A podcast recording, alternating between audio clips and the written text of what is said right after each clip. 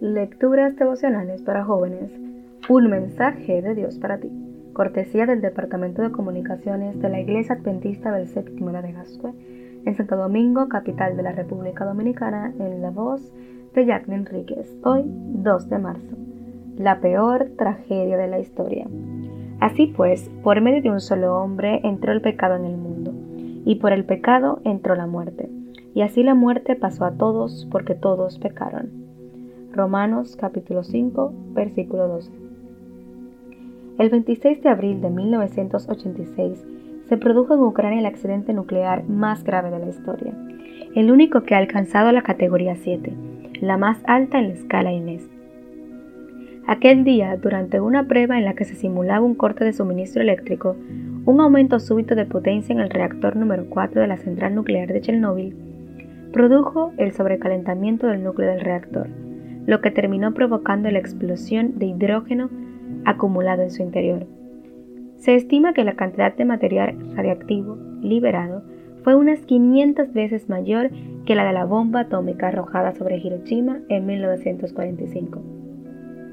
El accidente causó la muerte directa de 31 personas e hizo obligatoria la evacuación de unas 135.000 personas, se detectó radiactividad en diversos países de Europa, provocando alarma internacional. Miles de personas se vieron afectadas por la contaminación y han sufrido o sufrirán en algún momento los efectos en su salud. Verdaderamente fue una catástrofe. Cuando pienso en una catástrofe de este nivel, o incluso mayor, ¿sabes en qué pienso? En aquella tarde en el huerto de Edén, cuando Adán y Eva decidieron desconfiar de Dios y seguir las sugerencias de Satanás Hoy podemos ver los resultados de la caída a nuestro alrededor.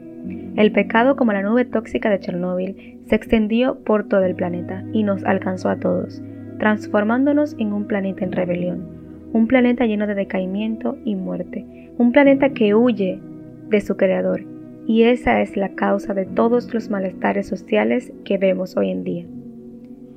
Todavía hoy, las personas no pueden acercarse a Chernóbil, sin equipos especiales de protección. Aquella comunidad no será segura para la salud humana por muchos años. ¿Es ese el destino de nuestro planeta?